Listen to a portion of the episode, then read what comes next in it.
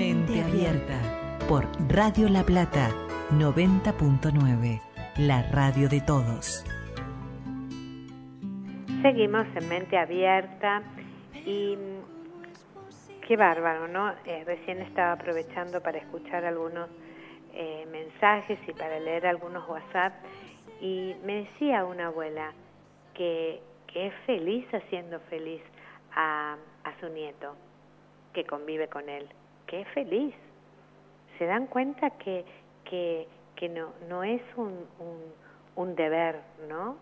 En la convivencia cuando realmente lo tengo integrado, eh, interiormente está en mí y, lo vivo con felicidad, ¿no? Eh, es decir, hacer feliz al otro en la convivencia. Y, y, después escuché ahí dos o tres también que me, que me hablan de cómo eh, aprendieron a vivir el presente en esta cuarentena, ¿no? Es decir, no, no tener expectativas, agradecer cada día eh, la vida y, y bueno, a ver qué nos depara hoy. Yo les quiero dar una sugerencia. Eh, en todo tipo de relación hay que tratar de mantener la llama encendida, ya sea en la pareja, en la amistad, con los hermanos, con, con los padres, con lo que sea, ¿no? Y las relaciones eh, se van construyendo y se construyen con la presencia. Ahora no puede ser física, pero bueno, es a través de, de la tecnología. Y cuando pasa esto, ustedes piensen de qué manera ustedes pueden mantener la llama encendida en el otro. A veces contándole anécdotas, recordando el pasado, a veces poniendo música, a veces eh, compartiendo un café. Yo eh, tengo eh, amigas que hacen juntas actividad física eh, por la pantalla o tal día se ponen de acuerdo para cenar juntas por la pantalla.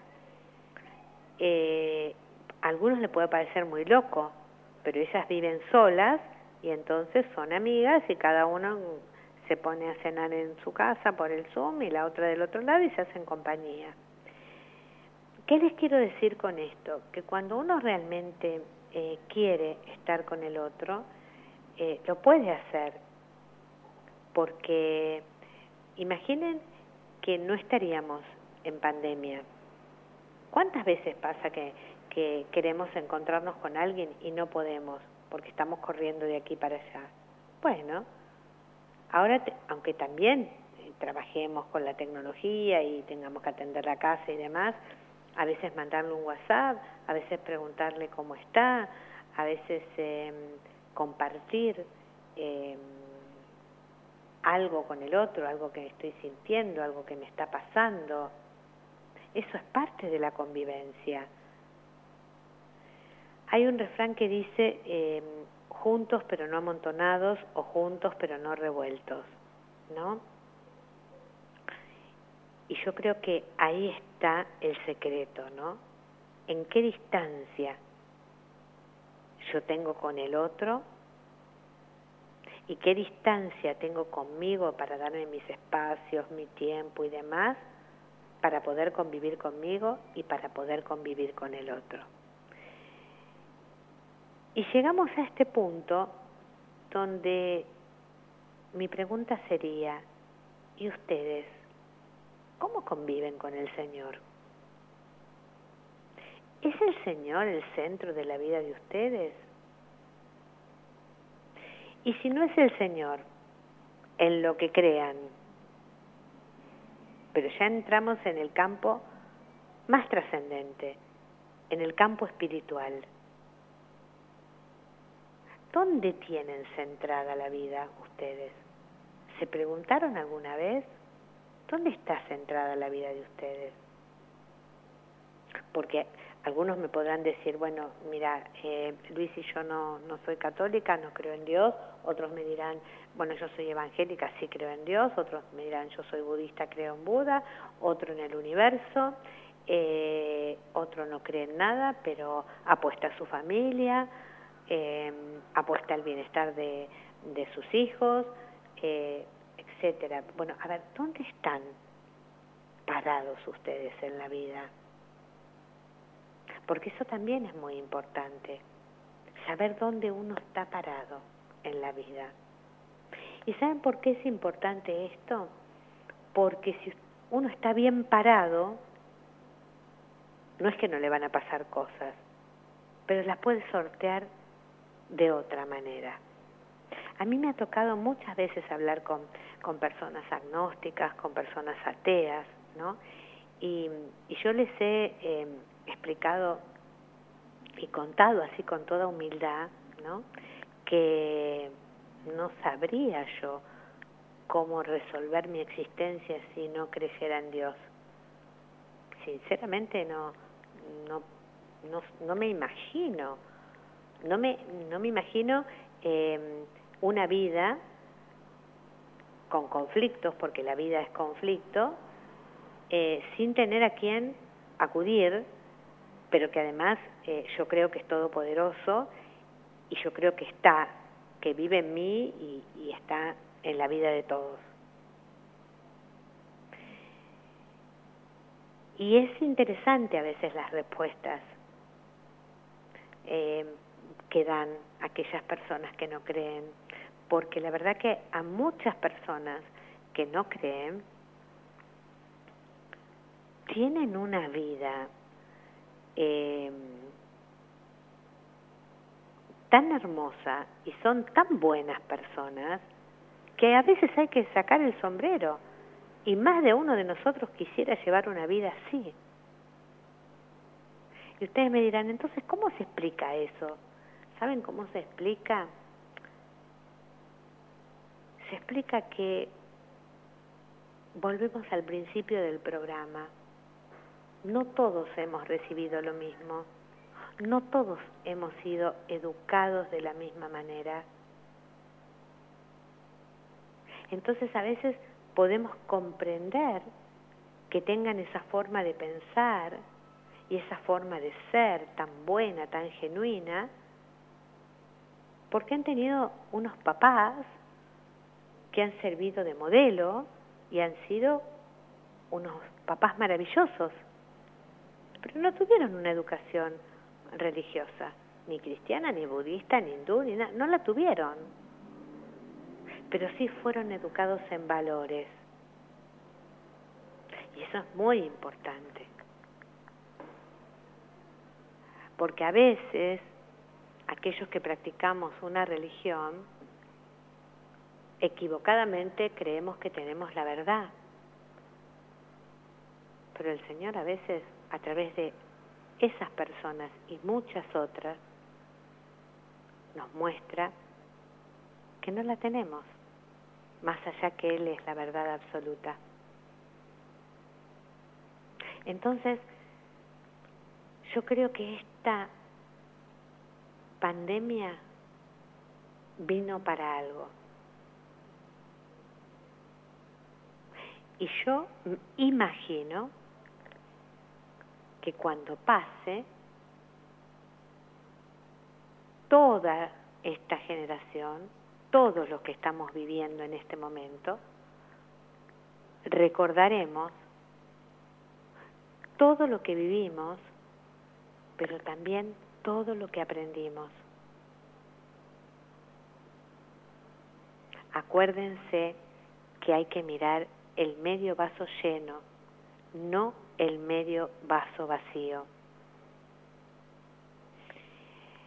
¿Se acuerdan cuando hace unas unas semanas yo había hablado del tema de la meditación. Ustedes no se imaginan estadísticamente cómo ha aumentado en esta pandemia la cantidad de personas que se han acercado a meditar. ¿Y cómo?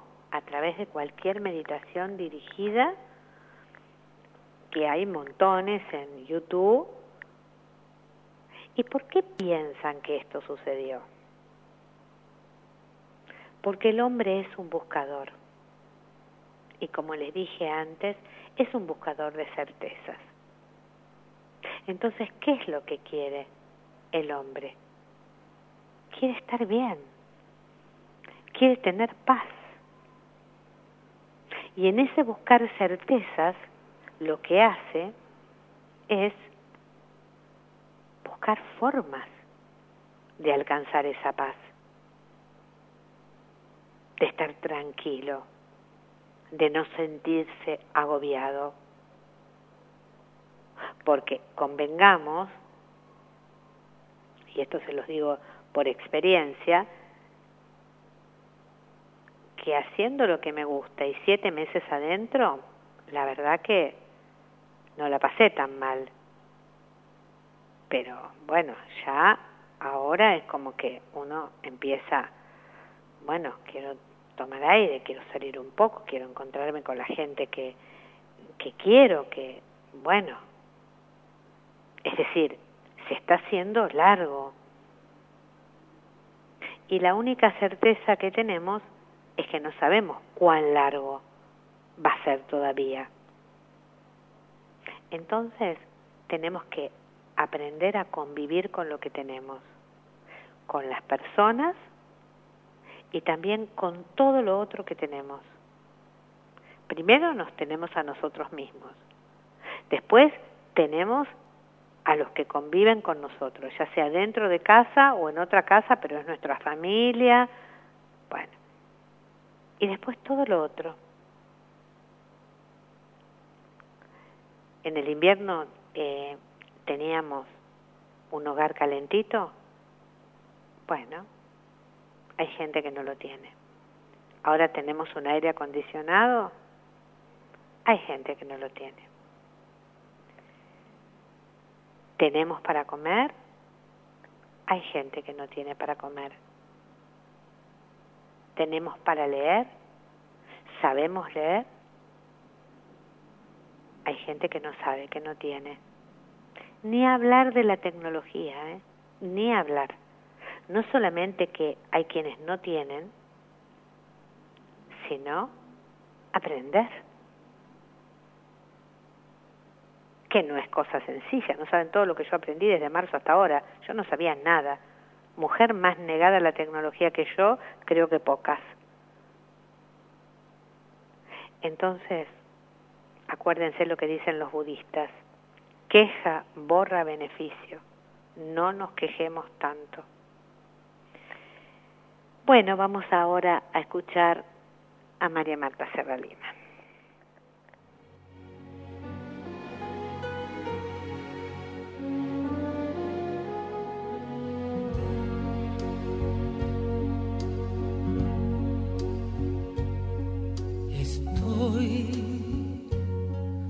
Mirando atrás y puedo ver mi vida entera y sé que estoy en paz, pues la viví a mi manera. Crecí sin derrochar, logré abrazar el mundo todo y más, mil sueños más vivía mi modo.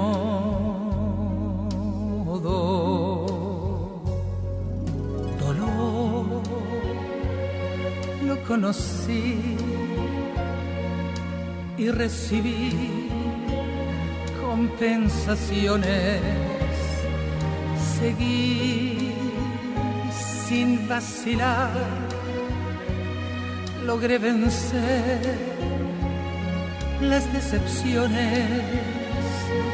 Mi plan jamás falló y me mostró mil y un recodos y más, sin mucho más, vivía mi modo.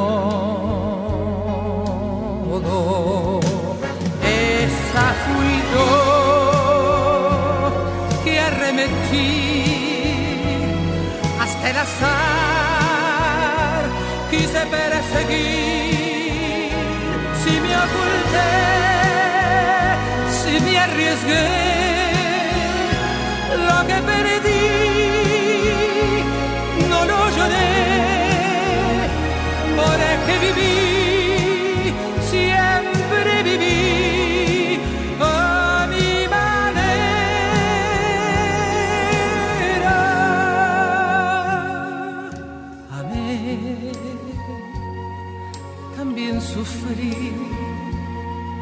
compartí caminos largos, perdí y rescaté, mas no guardé tiempos amargos, jamás me arrepentí, si amando di todos mis sueños lloré y si reí fue a mi manera.